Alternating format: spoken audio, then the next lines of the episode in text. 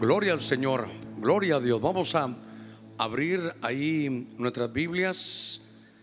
Uno de los anuncios que tal vez me hizo falta es solo recordarle que este próximo sábado, el sábado 21 será, ahora el sábado 21, empezará intercesión a las 6 de la mañana. Y también quiero, quiero decirle que por la tarde estaremos hablando de la inteligencia artificial ahí en el Apocalipsis. Estamos viviendo unos tiempos, hermano, que hay que conocerlos bien. Hay que saber lo que nos va a tocar vivir, a lo que nos vamos a exponer. Haga su mejor esfuerzo para poder estar un poquitito al día en todo lo que está sucediendo, en medio de la tecnología y las cosas que están por venir. Bueno, no por venir, el futuro ya nos ha llegado. Por eso vamos a hablar un poquitito en la tarde. Pero en el libro de Esther capítulo 6, verso 3, hay un pasaje que lo hablamos en el cierre del año pasado, lo hablamos en medio de la vigilia y tiene que ver con todo lo que de alguna manera tiene el Señor en, tantas, en tantos ángulos del reconocimiento. Pero este pasaje, Esther capítulo 6, verso 3, dice, esta versión que manejo es la NTV, la, la Biblia viviente. ¿Qué recompensa o reconocimiento le dimos a Mardoqueo por este acto? Oiga, ¿qué reconocimiento le dimos a Mardoqueo por este acto? Preguntó el rey. Y sus asistentes contestaron, nunca se ha hecho nada. ¿Qué reconocimiento le han dado? Nunca se ha hecho nada. Pregúntele al que está en la par suya, ¿qué reconocimiento te han dado? Y seguramente le va a contar, muchos van a decir, a mí nunca me han hecho nada de esto. Pues este es su año de reconocimiento. Vamos a hacer una palabra de oración, hay muchas peticiones y las vamos a poner delante del Señor. Padre, en el nombre de Cristo, gracias esta mañana. Señor, hemos venido a buscarte, gracias, has bendecido, Señor, padres, niños y nuestras generaciones. Mira cada uno que por nombre ha traído, Señor, aquí sus peticiones para que haya salvación, para poder fortalecerlos en medio de procesos.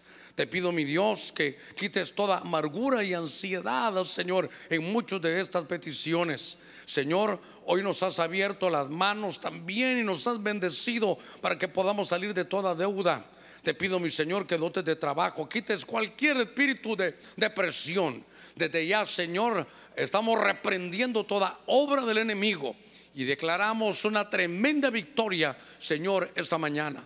Sabemos que tú eres el Dios, Señor, que reconoce a su pueblo y que este año, Señor, desde ahora mismo está trayendo tu bendición. Lo creemos y lo recibimos en el nombre de Jesús. Gracias, Señor, amén y amén. Gloria a nuestro Señor, gloria a Dios, gloria al Señor. Muy bien, déjeme tocar este pasaje, lo hemos hablado, creo que muchos de ustedes lo conocen un hombre llamado Mardoqueo, un hombre que note que a los que Dios está reconociendo, hermano, es importante verlos que era un hombre que estaba bajo el cautiverio de los persas. Es un hombre que no estaba en eminencia. Es un hombre que estaba permaneciendo en una de las puertas cercanas, hermano, al, al palacio del rey. Y que de pronto su sobrina, parece que era su tío, era Esther, iba a tomar decisiones importantes, hermano, en el reino.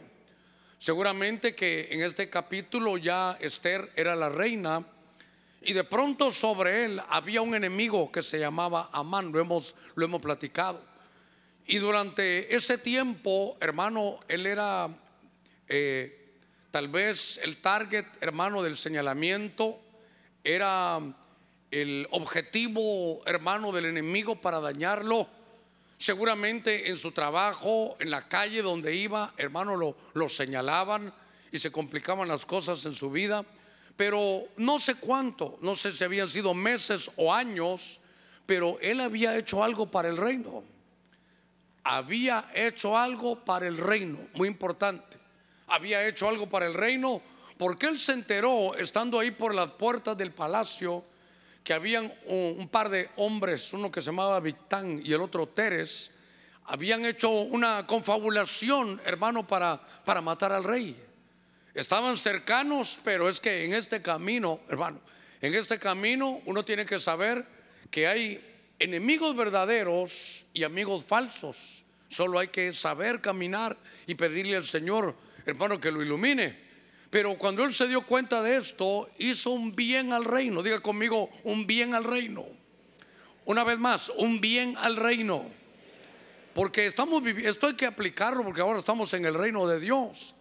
Y él hizo un bien al reino, hermano, sin esperar ninguna recompensa. Él simplemente dijo, hay alguien que se está levantando, vio una confabulación que, que no era buena, y eso le permitió al rey exterminarla y seguir adelante. Pero no le hicieron nada. Y entonces muchas de las cosas que nosotros, hermano, hacemos, muchas de las cosas que tal vez usted ha hecho, hermano, en bien del reino, y entonces pareciera que, la recompensa no ha venido, se ha tardado.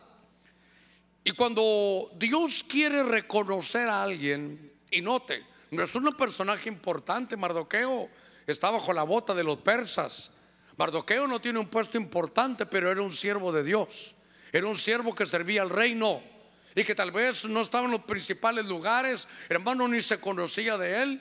Pero cada vez que se hace un bien al reino, se escribe en el libro de las memorias. No solo hay libro de la vida, usted sabe, hay muchos libros, pero hay un libro de las memorias. Hay un libro donde se apunta todo lo que usted hace en beneficio del reino. Y de pronto, hermano, eso ahí está, delante de Dios eso está. Y mi Biblia dice que Dios no es un Dios injusto para olvidarse de la obra, para olvidarse de esas cosas que usted ha hecho para el reino. Y entonces llega el momento en que Dios tiene que mover todo el, hermano, en todas las, toda la maquinaria se empieza a mover y, ve en su reloj y dice, ya es tiempo. Ahora es el tiempo porque la Biblia dice en Pedro 5, 6 que nos humillemos bajo la poderosa mano de Dios y que Él nos va a exaltar cuando fuera el tiempo de, cuando Él sabe que es el tiempo. Y todos vamos a tener un tiempo, hermano, para ello y uno tiene que permanecer. Pero yo lo que quiero dejarle en la introducción es cómo Dios, hermano, tiene temporadas. Eh, de eso hablamos el, el domingo pasado. Pero yo le voy a hablar hoy de una sola temporada, que es la temporada, hermano, del reconocimiento. Y entonces Dios hace que se le vaya el sueño al rey. Dios hace que se le vaya el sueño al pastor. Dios hace que se le vaya el sueño al encargado de recursos humanos de su empresa. Dios hace que se le vaya el sueño, hermano, a su jefe y que de pronto en el libro de las memorias él empiece a ver y dice, pero qué, qué cosa más tremenda hizo Mardoqueo. A ver, ¿qué, distinción le dimos? ¿Qué reconocimiento se le dio? Cuéntenme, porque aquí no aparece nada apuntado y le dijeron, no, Señor, nunca se ha hecho nada. Ah, bueno, pues ahora es el tiempo de hacerlo. Y entonces está, hermano, eh, el rey decidiendo, voy a honrar a Mardoqueo. Llegó su tiempo de reconocerlo y lo van a honrar. Entonces, en esta historia que muchos de ustedes conocen, pero déjenme darle un pincelazo para aquellos que vienen por primera vez. Y entonces, hermano, aparte, en el mismo cuadro, en el mismo tiempo, Mardoqueo tenía un enemigo. Usted sabe, mandó a hacer una horca ya lista para, para ejecutarlo, ya un patíbulo listo para ejecutarlo. Y entonces el rey dice, bueno, este Mardoqueo, mándenlo a llamar. ¿A quién le puedo pedir? A ver, ¿qué, puedo hacer para honrarlo? A ver, uno de mis más cercanos, llamen a Amán, que era el enemigo de Mardoqueo, llámenlo. Yo le dijo, Amán, vení para acá. Sí, rey. Fíjate que quiero honrar a alguien. Y mire lo que dice Amán. Ay, me llegó el día, dice Amán. Me van a honrar. Contame qué puedo hacer. Y entonces él maquinando dijo, el rey me llamó para quedarme bien y como me quiere dar algo, no me quiere algo cualquiera, algo que, a mí me guste. Ah, bueno, rey. ¿Vas a honrar a alguien? Si quieres mi consejo, sí, claro, mira, quiero tu caballo. Yo creo que si vas a honrar a alguien, dale tu caballito, ese caballito que, que camina así hasta de ladito, ese, ese que camina así calidad. Quiero que aparte lo vistas ahí con una, vestidura blanco y azul, una bandera aquí de Honduras con cinco estrellas y quiero que, que le pongas tu corona por un día. Pero tú lo quieres honrar, rey, sí, para que todos lo, lo vean, manda a traer un siervo y que agarre al caballo ahí y que lo lleve a él por la calle para que él no, él no tenga que ni siquiera, hermano, darle señales al caballo. El que vaya saludándolos a todos y por favor que salga en Facebook, en Instagram, que por favor necesito que WhatsAppes a todos, que todos se convoquen en el pueblo y que ese que vaya allá adelante sea un siervo y que vaya, es más, que el que va montado ni diga nada, no, que el que vaya abajo vaya haciendo al caballo. Y para que no se le gaste la voz al que tú quieres honrar, que ese que lleva el caballo vaya diciéndole, pueblo, Así honra el rey al que hace un bien para su reino. Así honra el rey. Ah, qué bonito. Perfecto. Muchas gracias, Amán. Eh, rey, ¿para cuándo? No, para mañana. Así que todo lo que has dicho, prepáralo porque voy a honrar a Mardoqueo. ¿Qué le parece? Todo lo que él había pedido para él, se lo dieron a Mardoqueo. Es más, ¿sabes qué? Hasta tu anillo quiero que se lo des ahí a Mardoqueo. Y mire qué cosa, entonces le llegó el día, hermano, se imagina a Amán llevando a su enemigo, llevando a aquel cristiano ahí que le, lo quería despedir y ahora el que le iban a despedir era él. Viene una temporada de recompensa, de honra para todos aquellos hermanos que han hecho un bien para este reino y el reino de Dios. A ver, démosle palmas fuertes a él. Mire qué cosa. No hay que temer, mire, lo reconocieron en público. Su enemigo, que era man, quedó avergonzado. Le dijeron, hermano, que a él sabe qué dijo. ¿Y ahora qué hago? Le dijeron, delante quién estás de Mardoqueo. Sí, y este, este es cristiano, sí. Mire, hasta su propia esposa y los consejeros de Amán le dijeron, has empezado a caer y vas a caer delante de él porque el Dios que tiene este hombre es el Dios que está por sobre todas las cosas. El Dios que usted tiene está por sobre todas las cosas. A ver, démosle palmas fuertes a nuestro Señor. Gloria a Dios. Entonces, mire, su recompensa por su fidelidad, su recompensa porque hizo un bien para el reino. Cuando estoy leyendo esto, empiezo y me tomé muchos minutos, pero déjeme avanzar unos par de pincelazos Génesis capítulo 15, verso 6. Mire qué cosa, esto es, esto, ay Dios mío, yo no sé si voy a poder terminar todo lo que traía, pero por lo menos quiero llevarlo a que la temporada de reconocimiento ha comenzado. Y le ruego que así como a veces me llama para decirme, pastor, estoy destruido, me ponga un WhatsApp, no me diga, por favor, por favor, no, a ver cómo lo digo para no, no lucir mal agradecido, pero no me diga, pastor, en este día espero que las nubes del cielo estén sobre usted que el Espíritu Santo lo dote de gloria, sabiduría. Mejor dígame, pastor, al punto. ¿Sabe de esto? El Señor me honró con esto, me reconocieron en lo otro. Pastor, eh, al punto, porque mire, todavía tengo como 400 mensajes que no he contestado. No sé a quién le contesté, hermano, ayer o antier. Y el último que había, ¿sabe qué era? Me decía, feliz cumpleaños. Dije yo, ay, pobre este hermano me contestó o me escribió ni le he contestado, pero a veces no me da tiempo, así que por eso me disculpo ahí ante todos, pero estoy viendo esta, esta temporada. Es una temporada hermosa, hermano, una temporada hermosa. Pero en Génesis 15, 6, que estos de los versos que yo amo, hermano, en la escritura, dice, y Abraham creyó en el Señor esta versión de las Américas dice, y él se lo reconoció por justicia. Abraham creyó en el Señor y Dios se lo reconoció por justicia. Entonces, usted sabe que Abraham es el padre de la fe. Y entonces aquí hay un punto y tengo que ir despacito, le ruego toda su atención. Ahí escribe después. Pero esto es muy importante. Esto es muy importante. Fíjese que esta es la base de nuestra fe, porque mi Biblia dice, no todos los descendientes de Abraham son hijos de Abraham. Los descendientes de Abraham son aquellos que hacen las obras de Abraham. Y la primera obra de Abraham fue creer. Ahora voy a la carga otra vez, que esto es lo que a mí me gusta. Abraham no era judío, el pueblo judío ni existía en ese tiempo. Abraham era como nosotros, un gentil. Gentil es todo aquel que no es hermano un judío. Abraham, cuando, cuando creyó en el Señor, no había hecho nada bueno. Estaba en allá en el oriente. Algunos dicen, hermano, que allá, allá por Irak, ah, por allá, era un árabe, si usted quiere, allá estaba, hermano, era de los caldeos Los caldeos eran aquellos que miraban los cielos, los astrólogos, donde había divinos. Mire de quién era Abraham. Pero Dios se le manifiesta y Él solo hace una cosa. Esta es la base de nuestra fe.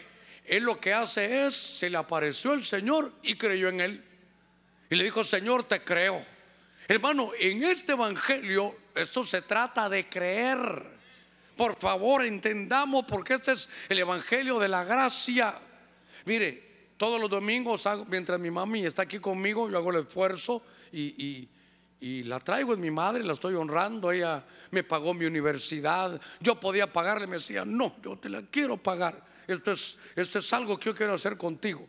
Y entonces yo le he contado acerca de eso, pero, pero qué interesante cuando le empiezo a contar estas cosas, porque, hermano, Ahí estaba con ella, la traje, los hermanos amablemente me sirvieron un cafecito ahí y yo pongo el televisor rápidamente, ¿verdad? Yo vine ahí, pero para poderla atender ahí un poquitito. Y entonces de pronto enciendo el televisor donde están ustedes alabando al Señor, yo los veo, veo la iglesia y le digo, Señor, y a mí me diste esto, Señor. Ay, Dios santo, si tú sabes de dónde vengo, Señor. Si tú sí me conoces bien, Señor.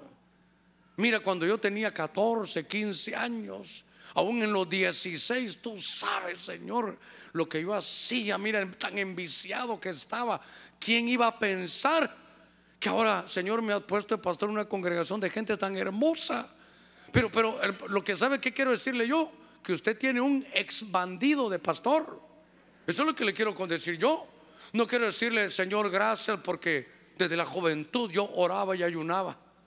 Y yo te decía, Señor, envíame a Honduras. Eh, hermano, vicioso, perdido hubiera sido. Pero de pronto no hice ningún mérito, sino el mérito viene del cielo, la gracia de Dios. Hermano, nos elige, nos llama, nos pone en una buena relación y salimos adelante. Pues, ¿por qué le quiero contar eso? Porque esto es la gracia. Tenemos que predicar un poquitito más de la gracia. Usted tiene que conocer qué es la gracia. La gracia es, hermano, un regalo inmerecido que Dios nos dio. Entonces voy a, voy a decir algo porque esto es importante para que no, no quiero malentenderme. Porque la salvación, diga conmigo salvación.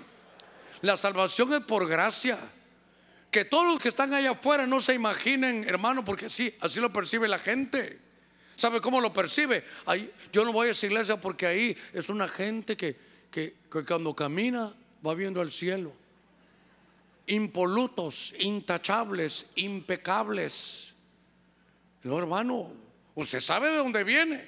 Yo por lo menos puedo hablar de mí. Y yo decía, Señor, mire, hay un pasaje que leí ayer que en alguna versión que Dios le dice, eh, uno de los profetas creo que le dice a Saúl, Samuel le dice, ¿sabes qué, Saúl? Tú reconocías que tú no merecías nada. Y ahora Dios te puso de rey. Y cuando vi eso, llegó a mi corazón, sí, Señor. Porque yo, en el año de reconocimiento, yo reconozco que yo no merezco nada. Pero como Dios me lo ha dado todo, ¿cómo no me lo voy a saborear? Oiga esto, oiga esto. ¿Cómo así, pastor? La Biblia dice en el libro de Romanos, si Dios nos dio a su Hijo, piense, nos dio a su Hijo, siendo pecadores, nos dio a su Hijo, que es lo que más cuesta. Si nos dio a su Hijo, ¿cómo no nos dará las demás cosas? Si ya nos dio, hermano, lo que más vale, nos va a dar todo. Entonces yo digo, Señor, esa es tu gracia. Es una gracia tan, tan hermosa. Y entonces ahora, ¿qué se requiere, hermano, para esto? Hermano, creer. Este evangelio es de creer. Y por eso, como uno lo lee diferente, pero uno lo, tiene que entender como es. Sin fe es imposible agradar a Dios, ¿se recuerda? Hebreos 11:6, sin fe es imposible agradar a Dios. ¿Sabe qué dice? Sin creer o sin creerle es imposible agradarle. A Dios lo que le gusta, conozcámoslo, es que usted le crea. Imagínense, Dios dice, ¿sabes qué? Te llamé, te saqué del lodo cenagoso, pero ya te limpié te saqué del lodo ahí cenagoso, te limpié y ahora te he sentado entre los príncipes. Y uno lo lee y Dios lo dice, a ah, eso era para David, no hombre. No solo para David, para ti también. Nos ha sacado de la basura, nos ha limpiado y nos ha puesto, hermano, por príncipes de su reino. A ver, démosle palmas fuertes a nuestro Señor. Gloria a Dios. A ver, yo no sé si alguien aquí se cree merecedor de eso. Yo ya le dije, yo le sé su futuro, yo sé el mío, sentados en lugares celestiales con Cristo. Y por favor, que nadie vaya a decir, oh, sí, por mis oraciones, mis ayunos. No, no, no. Él nos llamó, así como Abraham creyó y le fue contado por justicia. Por eso la gente, y es que sabe que, aún en el Evangelio, no sé, muchos no lo perciben bien. Porque la salvación no es por obra para que nadie se gloríe, sino es porque Dios, hermano, le plugo en el, mire, elegantemente siempre me gusta decirlo así, a Dios le plugo en el beneplácito de su voluntad llamarlo. Qué bonito se oye. Pero yo prefiero que lo entienda. A Dios se le dio la gana llamarlo a usted. A Dios se le dio la gana decir a este no y a este sí. Y usted está entre los que Dios dijo sí. Lo voy a inscribir en el libro de la vida. No ha hecho nada. Hermano, es más, cuando estábamos en delitos y pecados, ahí nos llamaron. Por eso los hermanos eh, me entregaron esto hoy. Y yo no sé, pero el que me lo dio a mí tenía una unción especial. Y, llegó a mi corazón porque mire, dice, nos eligió, nos llamó, nos dio una relación correcta con Él y nos participó en su gloria. Nos eligió, pero hermano, pero no por buenos. Es que esto es tan tremendo y entonces se lo reconocieron por justicia. Mire, mire esto, ay Dios mío. Mire esto. Mi Biblia dice, si vuestra justicia no fuera mayor que la de los fariseos, no, no, ustedes no califican en el reino. Y entonces yo veo la justicia de los fariseos. Dice que daban su diezmo de todo, oiga esto, y ayunaban dos veces al día, dos veces a la semana. Son 52 semanas al año. Entonces, ¿cuántos ayunos? 104 ayunos al año dos a la semana, dos dividido siete, 14% de, de ayuno de los días. Se imagina en el año, hermano, 104 días de ayuno. Son casi tres meses y medio de ayuno. ¿Qué le parece? ¿Qué le parece? A ver, usted, alguien aquí que pueda pasar esa, esa justicia en los fariseos, levante su mano y se la cortamos por mentiroso. ¿Quién va a hacer eso? ¿Sabe para qué es eso? Para entender algo. Es imposible ser justo delante de Dios. Es imposible hacer obra para decir, yo soy justo, me merezco esto. No, es por gracia.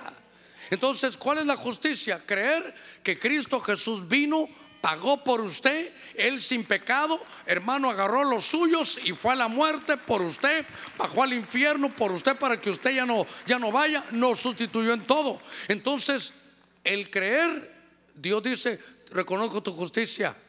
¿Sabe por qué Israel falló? Porque querían poner su propia justicia, tratando, hermano, de, poder eh, eh, complacer al Señor en 613 preceptos.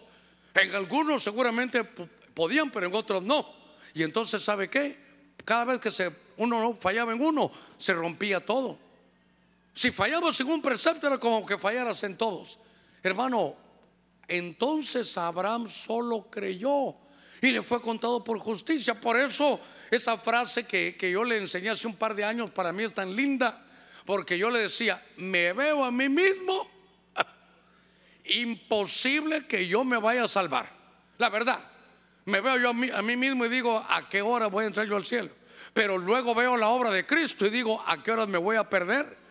Veo, me veo a mí mismo y digo, es imposible, hermano, salvarme. Pero veo la obra de Cristo y digo, es imposible perderme, porque la obra de Cristo es perfecta. Él pagó por usted, por mí, fue a la cruz, hermano, y entonces solo es de creerle. A ver cuántos hemos creído en Cristo Jesús. Ya nos dieron la salvación, démosle palmas a aquel que hizo esa obra. A Él sea toda la gloria, la honra, el poder, hermano, y el señorío. Por eso, entonces, en este año, ¿sabe qué hay que reconocer? Que es la justicia de Cristo. Y pastor, entonces la oración y el ayuno, esa es parte de los que ya somos salvos. Pero la salvación nos la han regalado. Y Dios reconoce a aquellos que ¿qué hacen? Creen. Solo, hermano, aquí es solo de creer. Y a Dios, a ver cómo se lo puedo decir, le encanta que usted le crea. Cuando usted lee una palabra dice, no, esto es para mí. Dice, medita en mi palabra día y de noche y todo lo que hagas, todo lo que hagas prosperará. Entonces yo digo, yo lo creo. Y entonces viene el diablo, ay, pero si vos sos de la aldea allá del Jute, no importa de dónde sea, yo vengo de la Barranquilla y no es Barranquilla, Colombia, es del lugar donde había un barranco. Entonces, ¿sabe qué? Es importante que usted lo sepa, que usted diga, Señor, y entonces el diablo y tú crees que lo vas a lograr. No es que no es que lo voy a lograr, ya lo logré. ¿Cómo? Cristo ya lo logró. Y yo creo lo que dice su palabra y eso me dio, me lo reconoce por justicia. Es gracia, es gracia, es gracia. Bueno, dejamos adelante. Dios santo. Ah, esto nos va a caer como anillito al dedo. Primero Samuel capítulo 3. Le voy a leer desde el verso 19, pero el, verso 20 en esta versión textual es la que me, me gusta. Dice mi Biblia, y Samuel creció, y Jehová estaba con él. Verso 19. Y no dejó caer a tierra ninguna de sus palabras. Oiga, Samuel creció, y Jehová estaba con él. Y no dejó caer a tierra ninguna de sus palabras. Yo subrayé aquí mi Biblia ninguna de sus palabras. Verso 20, versión textual.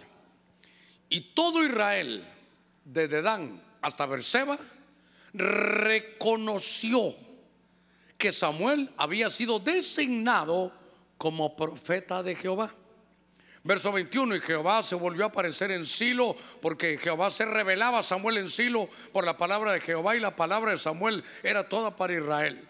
Verso 20 es el que me interesa. Y todo Israel, desde Dan hasta Berseba, lo reconocía.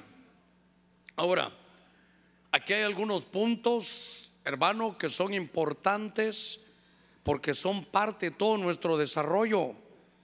Y eh, a veces uno de predicador, yo digo, Señor, ya he predicado, y a veces son tantas cosas, pero, pero cada uno debe agarrar lo que le llega a su corazón. Y entonces, este Samuel tiene una connotación en su vida que es un gran ejemplo, porque él nació en Ramá y murió en Ramá, ¿se recuerda? Es como, y cuando uno lee así por encimita, es como que dice, nació en San Pedro y murió en San Pedro.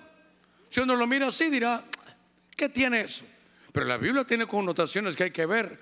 Ramá es altura. Es decir, que de que él nació en altura y se mantuvo en altura. Ahora, ¿Cuál es el éxito de Samuel? ¿Por qué lo reconocieron? ¿Sabe qué es? Para que lo entienda. Desde Dan hasta Beersheba es desde Choluteca hasta San Pedro. ¿Verdad? Del norte a sur, todos. Lo reconocieron en todo el país.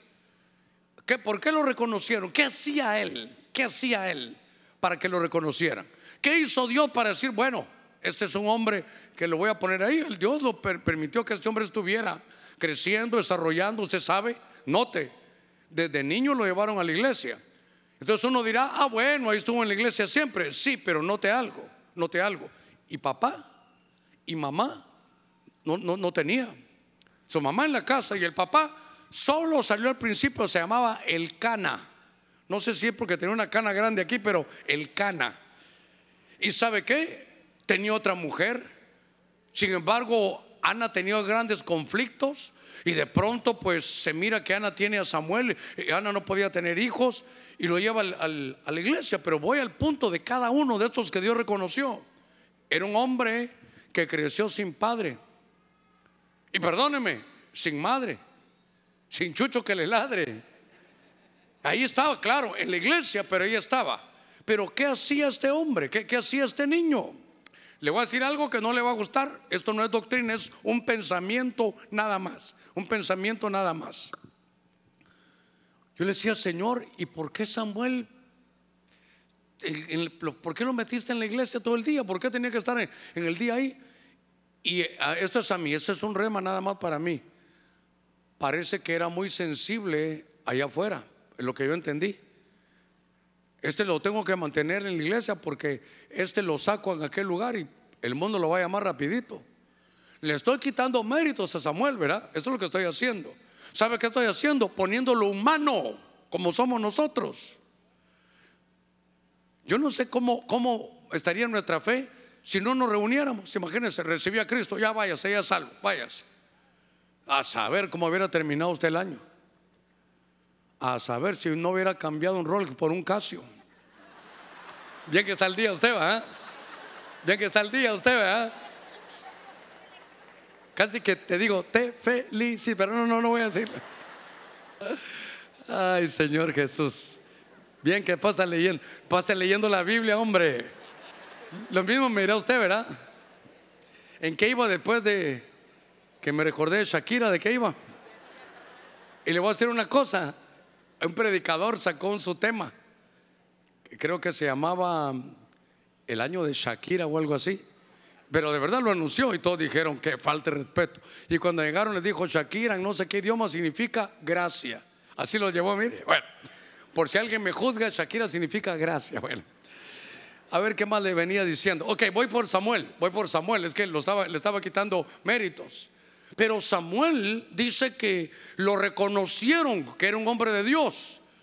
Como, mire, y él no solo llegó a ser profeta, era juez y era sacerdote, hacía altares, movía las cosas espirituales. Fue juez, profeta y sacerdote. Pero ¿cuál era, hermano? ¿Qué fue lo que el cielo vio de Samuel? ¿Sabe que, mire, otra vez voy, a la, voy al punto, sin papá, sin mamá, solo en la iglesia? Porque a veces le toca a uno venir solo en la iglesia. Y mira que todos llevan, entonces yo no voy a hacer nada. Dios te va a reconocer aunque venga solito, no viene ni papá ni mamá, todavía no tienes hijos, o tal, no viene, viene solo. Así llegaba Samuel al culto. Bueno, y le voy a decir algo: la lámpara de Israel se estaba apagando. Hasta el pastor estaba gacho. ¿Sabe qué hizo una vez? Hermano, mire el error de Eli. No sé si usted ha leído que cuando llevaron a Samuel, ¿qué cuarto le dio? ¿No se recuerda? ¿Eh? Lo puso a dormir a la par del arca del pacto. Solo en el lugar santísimo.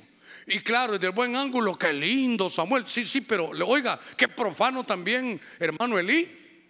A ese lugar entraba el sumo sacerdote una vez al año. Una vez al año.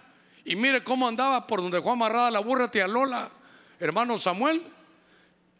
O perdón, Elí, que le dijo: Mira tu dormitorio ahí a la par del arca. Claro, a Samuelito le, le fue calidad. Porque Samuelito entonces dormía en la presencia de Dios. Pero voy a la carga. No le he dicho todavía. Lo reconocieron. Diga conmigo reconocimiento. Pero ¿sabe qué era? Que Samuel no dejaba caer ni una sola palabra de Dios a tierra oía la palabra de Dios y decía, sí, la agarro, la vivo. Si es tu palabra, Señor, se va a hacer vida en mí. Si es tu palabra, se va a cumplir. Tu palabra, Señor, es como martillo que golpea la roca. Tu palabra es como semilla. Tu palabra me va a formar. Tu palabra, Señor, me da vida. Tu palabra me da vida eterna. Tu palabra es todo. El cielo y la tierra pasarán, pero tu palabra no pasará. Yo agarro tu palabra y la pongo en mi corazón. Hermanos, yo me lo imagino en cada, en cada culto que estaban profetizando. Esto es para mí, esto es para mí. Yo aprendí a agarrar todas las palabras. Si Dios dijo, te voy a multiplicar, usted agárrela. Mire, yo estaba en Guatemala todavía, yo aprendí a agarrar las profecías. Si alguien me iba a hablar, espérate, hombre, ahorita me está hablando Dios. Imagínense que Dios le quiere hablar y, al de la par quiere, hermano, decirle que se cambió el Casio por, ¿cómo es la cosa? Un role por un Casio. Usted está ahí, espérate, no me hables si Dios me está hablando. No le pasa que usted tiene una llamada muy importante y le quieren hablar. Dice, espérame, espérame, espérate. ¿Sí? ¿Cómo? Hombre. Sí.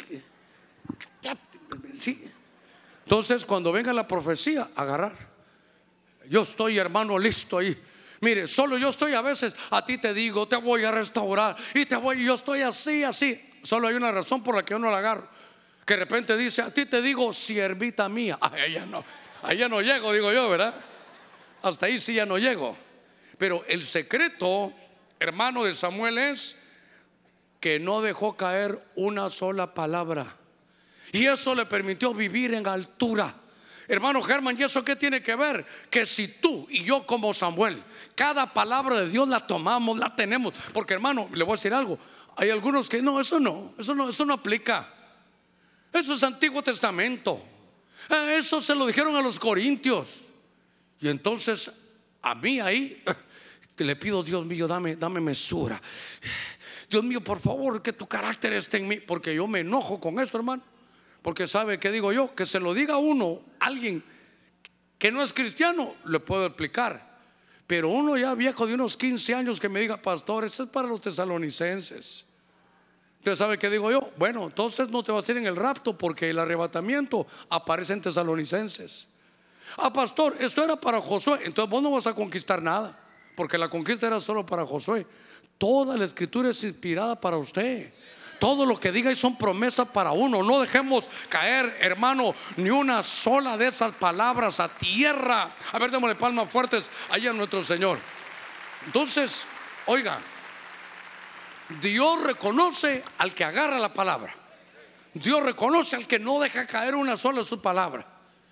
Pastor, ¿y ahora qué voy a hacer yo para ser feliz, hermano? Es que, perdóneme, perdóneme, todos.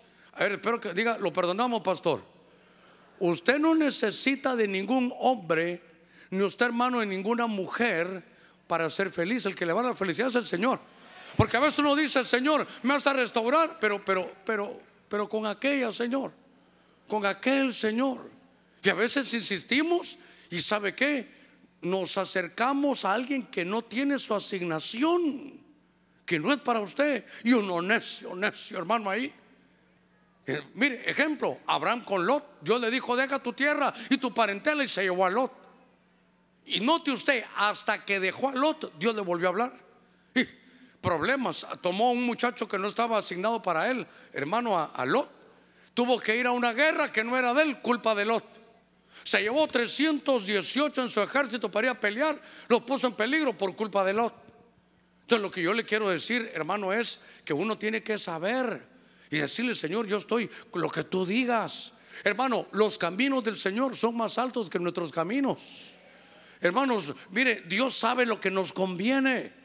Es posible, sí, vamos a llorar, si es posible, vamos a patalear, no entendemos, pero su plan, su propósito de Dios se va a cumplir. El camino que Dios tiene para usted mejor. Por eso no dejemos caer la palabra, tomémosle, digámosle, Señor, que se haga de acuerdo a tu palabra. A ver, démosle palmas fuertes a nuestro Señor. Gloria a Dios. Mire, en el libro de los Hechos, capítulo 10, verso 22, esta es la versión Jerusalén. Ellos respondieron, el centurión Cornelio, hombre justo y temeroso de Dios. Esta versión, Jerusalén dice, reconocido como tal por el testimonio de toda la nación judía, ha recibido de un ángel santo el aviso de hacerte venir a su casa. Le están hablando a Pedro y de escuchar lo que tú digas. Hermano, este es Cornelio. No es que tuviera las piernas así. No, no, no se refiere a que era Cornelio. Su nombre es Cornelio. Pero note algo, este era romano, no era judío, pero era reconocido por todos los judíos. Era temeroso de Dios. Hermano, no era hebreo, no era judío, pero era temeroso de Dios. A él lo pusieron ahí en el imperio romano, centurión es que tiene una tropa de 100 soldados, de 100 personas. Y este centurión que aparece aquí es un hombre que temía, hermano, al Señor. Es decir, que conocía algo de Dios. Quiero subrayar esa, esa palabra algo de Dios. Él tenía temor de Dios. Mi Biblia dice que él, hermano, tenía un reconocimiento. Pero el cielo, que es lo importante, que vaya a ser el hombre, hermano, Dios puede utilizar al hombre para que usted lo reconozcan. Pero eso tiene que venir del cielo. No todo, por favor, no se va a poner tan místico de pensar que el cielo se va a abrir y que es la única manera. Dios va a usar a lo que Él quiera y lo que Él necesite para reconocerlo a usted. Su jefe ni cristiano es, pero llegará el tiempo que lo va a reconocer a usted. Lo van a reconocer y le van a, a dar un puesto mejor. ¿Cuántos dicen amén a eso? Bueno, usted es de acuerdo a su fe que se haga. Pero cuando estoy viendo a este hombre, el cielo ve algo.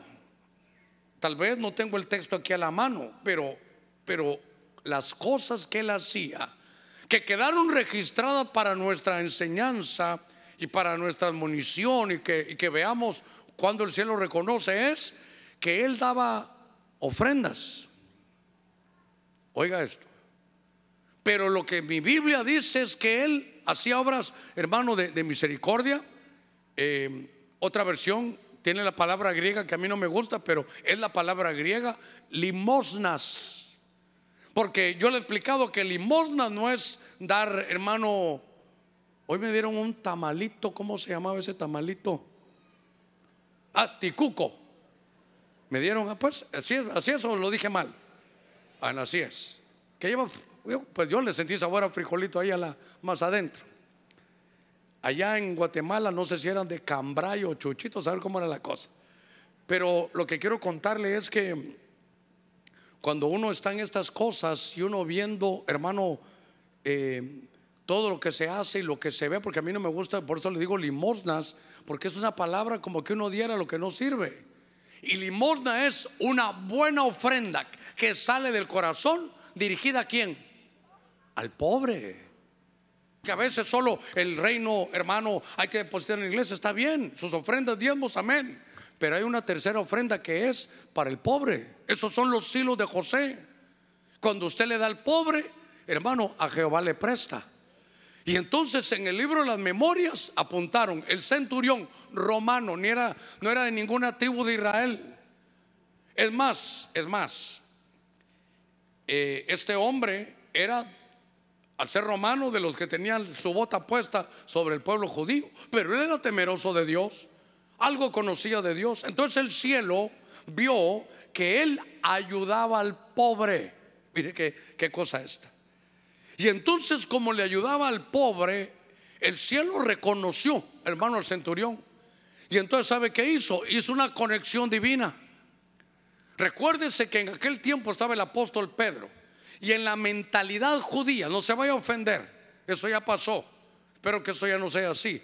En la mentalidad judía se les, como ellos eran los que los visitados de parte de Dios, ellos se sentían más grandes que todos. Eran el pueblo escogido y era cierto. Pero no habían entendido y a los demás, ¿sabe cómo les decían? Perrillos. Tú no eres de ninguna tribu Israel, eres perrillo, afuera, no sirves. Mire qué, qué terrible. Y entonces el Señor el cielo mira, hey, ¿quién es el que tanto está ayudando a los pobres? Ah, es Cornelio. Y tiene temor, ya me conoce, pero, pero no me conoce bien. Bueno, le voy a dar, le voy a mandar un ángel. Estando centurión, hermano, el centurión, Dios le habló y le dijo, mira, dentro de un ratito te van a venir a buscar porque va a venir un señor que se llama Pedro es un hombre que yo te envío, un apóstol, y te va a explicar el evangelio completo. Te va a explicar quién soy yo. Ahí le abre la puerta. Y entonces, bueno, dijo él, y entonces mandó, hermano, al, otro ángel. Y estando, hermano Pedro, en sus oraciones, entra en una visión. Y de pronto, un mano, una pantalla se le baja a él así. Y cuando mira la pantalla de LED que se baja, mira animales, hermano, impuros y una letra que de Dios que le dice, ¿sabes qué, Pedro? Mata y come. Y él está, hermano, en medio de la, de la revelación. Y le dice, Señor, estos son animales inmundos. Mi boca nunca, en mi boca jamás ha entrado nada inmundo, no puedo comer. Y entonces Dios le revela y le dice, mira, te voy a dar el Evangelio completo. Ustedes como judíos no son los únicos. Así que no llames impuro a lo que yo he limpiado. Y el sacrificio de Cristo Jesús no solo para ustedes judíos, sino para que todo el mundo, todo aquel que crea en cualquier lugar, no se pierda y tenga vida eterna. Ve abierto para todo, no importa de dónde venga. A ver, démosle palmas fuertes al Señor. Gloria a Dios. Y entonces, hermano, eh, este hombre le dice, sí, Señor, entonces Ahora quiero que vayas con el centurión, Señor, es romano. Pedro, no te estoy diciendo. Y otra vez, se baja otra vez el telón y entra en la visión. Señor, y esto mata y come. Pero, Señor, ya te dije, sí, pero ya te dije yo. Ve con él. Y se vuelve a ir. Y entonces, ay, pero ¿será que es de Dios esto? y le vuelve tercera vez. Esto aparece aquellos chistes, hermano. Se baja el telón, uno. Se baja el telón, dos. No entendía Pedro. Y se baja el telón de nuevo. Y entonces Pedro dice, ¿qué quiere el Señor? Que vayas con el centurión romano. Y estando ahí, predica el Evangelio. Y entonces, así por las buenas, dijo, ¿verdad, hermano? Ahora, ahora, note todo el ejemplo. No le dijo, ve tú donde, donde Pedro. No, te voy a traer a Pedro a tu casa. Dios hizo la conexión divina. Ni Pedro hubiera ido, ni el centurión lo hubiera recibido. Pero hizo la conexión divina para que su evangelio hermano avanzara. Entonces llegó Pedro, tocó en su casa. Ahora, yo le ruego que en su Biblia, en el libro de los Hechos capítulo 10, hermano, leamos estos pasajes. Mire la visita, verso 44, verso 44. Llegó Pedro, no sé qué, no, no sé qué distancia, hermano, estaba, pero por decirle algo, eh, mira, el centurión está aquí en el jute, así que ve camino al jute y se fue para allá. Entonces toca la puerta y le dice, ¿tú eres Pedro? Sí, pasa. De verdad que yo estaba, un ángel me habló, sí a mí también. Bueno, bienvenido Pedro, te quiero contar que aquí tengo a toda mi familia. Verso 44. Mientras Pedro aún hablaba estas palabras, el Espíritu Santo cayó sobre todos los que escuchaban el mensaje. Y todos los creyentes que eran de la circuncisión, judíos, que habían venido con Pedro de metidos, se quedaron asombrados se quedaron asombrados, porque es que ellos se creían, hermano, los non plus ultra. Se quedaron asombrados porque el don del Espíritu Santo había sido derramado también sobre los gentiles, sobre los perrillos, sobre los hondureños. Oiga, verso 46, ¿cómo sabían que el don del Espíritu Santo había sido derramado sobre ellos? Mire qué cosa, verso 46. Pues les oían hablar en lenguas. Yo subrayé donde el Espíritu Santo y hablar en lenguas y exaltar a Dios. Entonces Pedro dijo, ¿puede acaso alguno negar el agua para que sean bautizados estos que han recibido el Espíritu Santo lo mismo que nosotros? Entonces, mire esto. ¿Sabe qué veo yo? Claro, en el ejemplo, que Dios en el libro de las memorias dijo, este ha ayudado a los pobres. Eso dice Dios, a mí me agrada. Y como es el año de reconocimiento, Dios mueve toda su maquinaria angélica.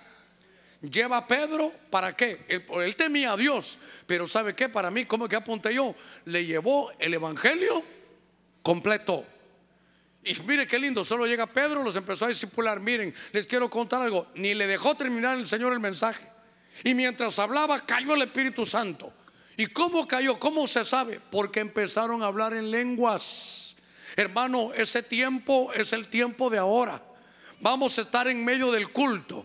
No va a haber necesidad de nada. Cuando usted sienta, va a estar hablando en lengua porque eso es lo que Dios ha dejado. Es el año del reconocimiento a los que hacemos, hermano, caso de buscar las cosas de Dios. A ver, démosle palmas fuertes a Él.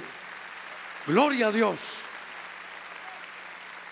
Entonces, hermano, ¿usted ha ayudado a alguna persona necesitada?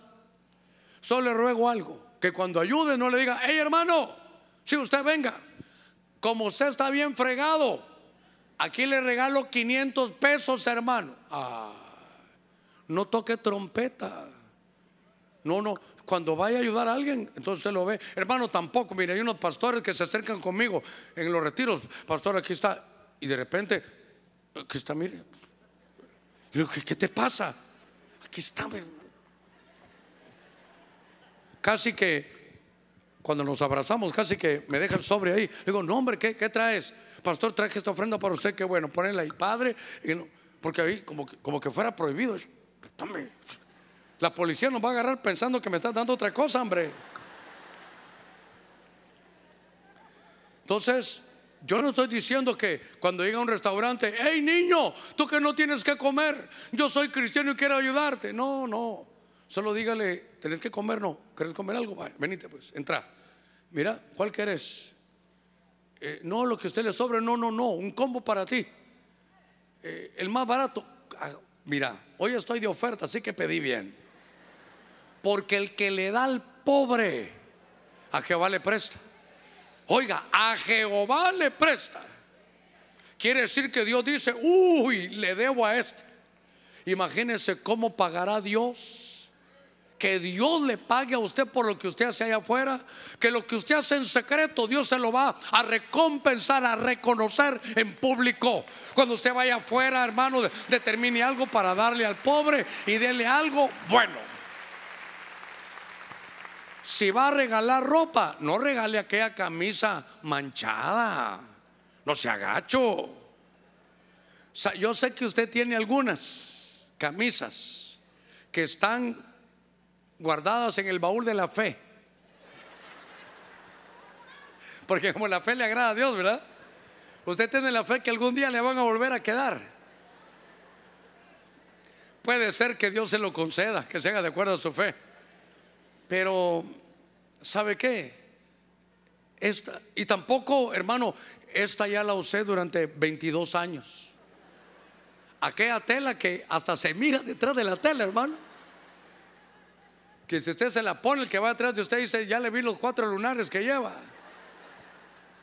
No, una ofrenda es una buena ofrenda.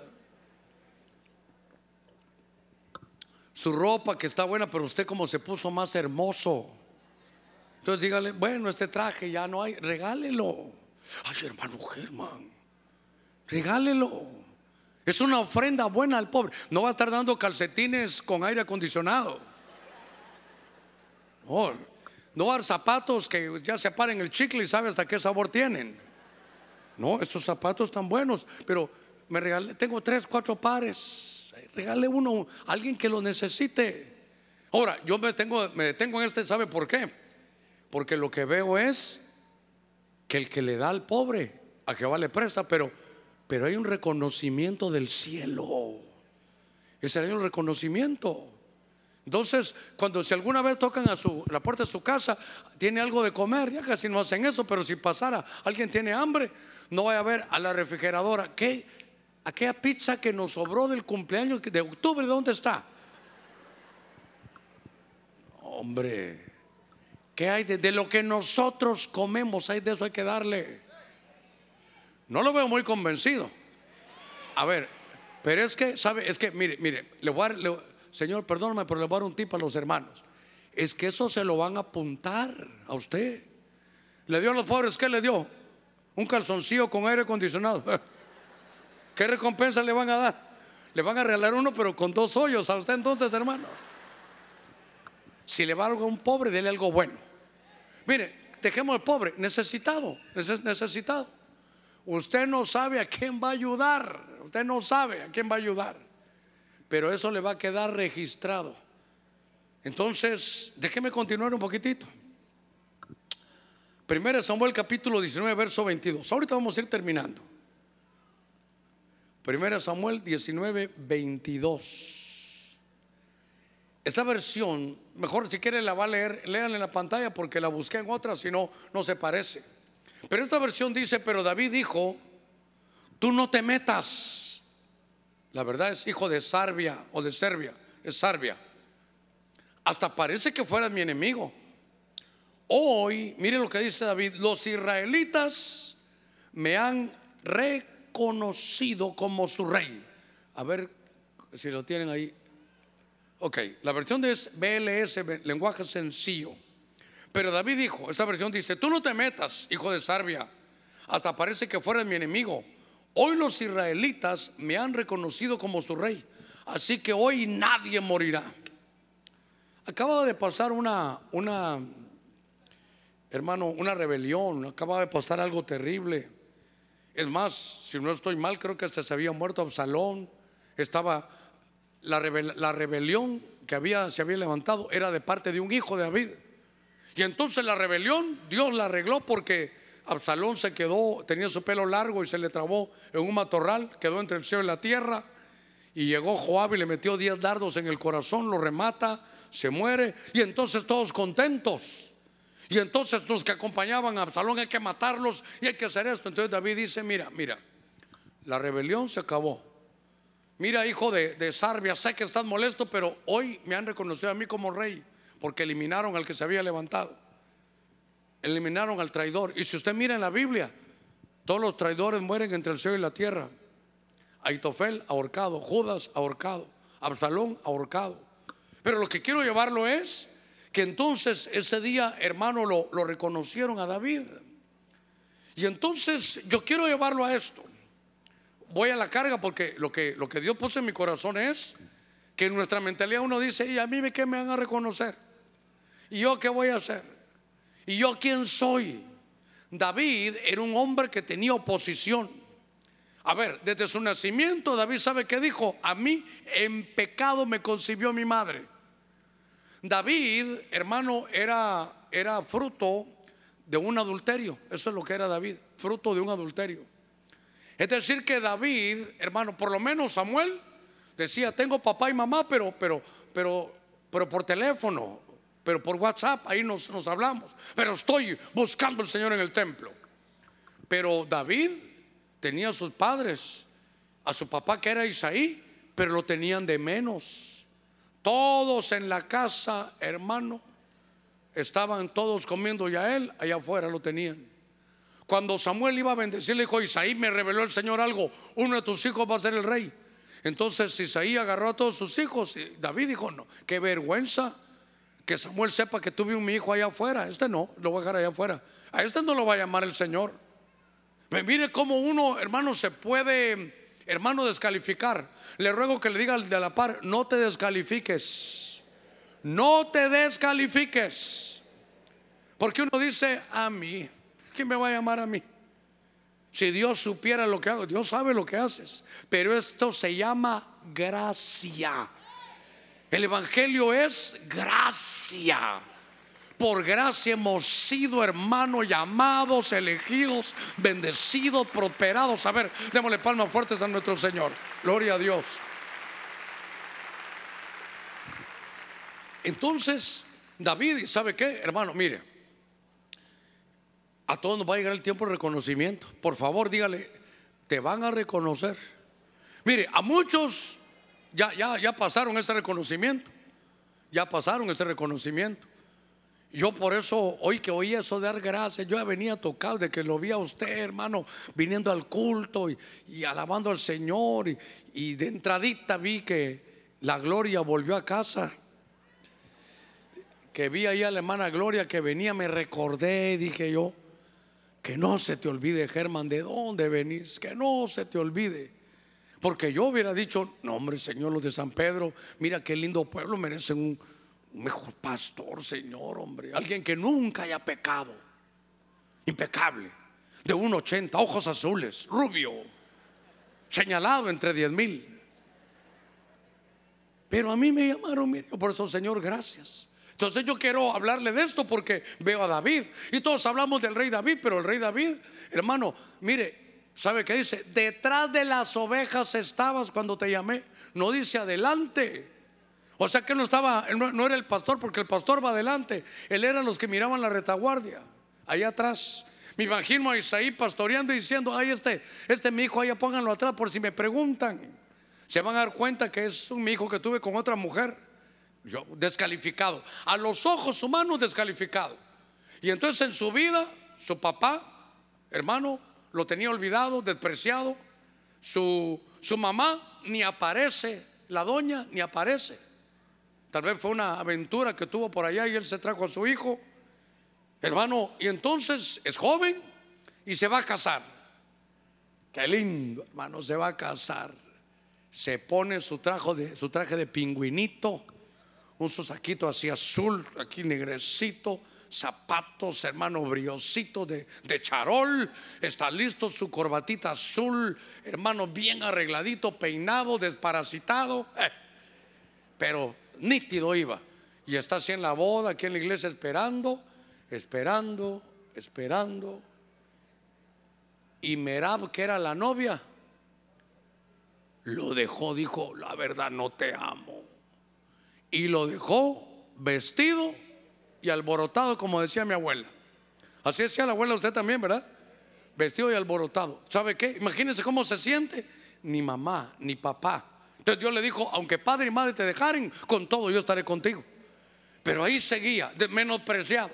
Y ahora la chava del que hermano se iba a casar le dice que no. Bueno, se casa con Mical. Dios mío, el tiempo, un minuto me queda. Se casa con Mical. Y entonces viene la gloria de Dios, hermano.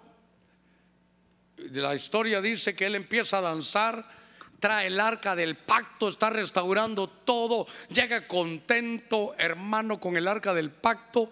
Mire toda la restauración que traía, iba a ser un templo. Y entonces Mical lo recibe de la ventana y dice: Qué ridículo este.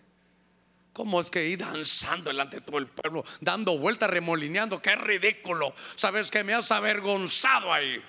Y entonces David también se le subió la sangre. ¿Y por qué te avergoncé? Ahí danzando, ahí te vi dando como círculos, brincando. ¿Qué, qué, qué vergüenza, delante de mi papá me lo haces.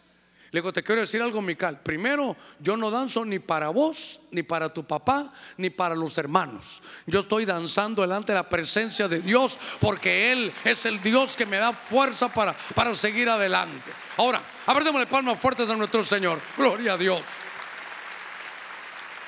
Pero, ¿cómo se sentiría usted que llega a su casa y, mira, te viene la televisión, hazme un favor, anda al culto, pero no me hagas eso?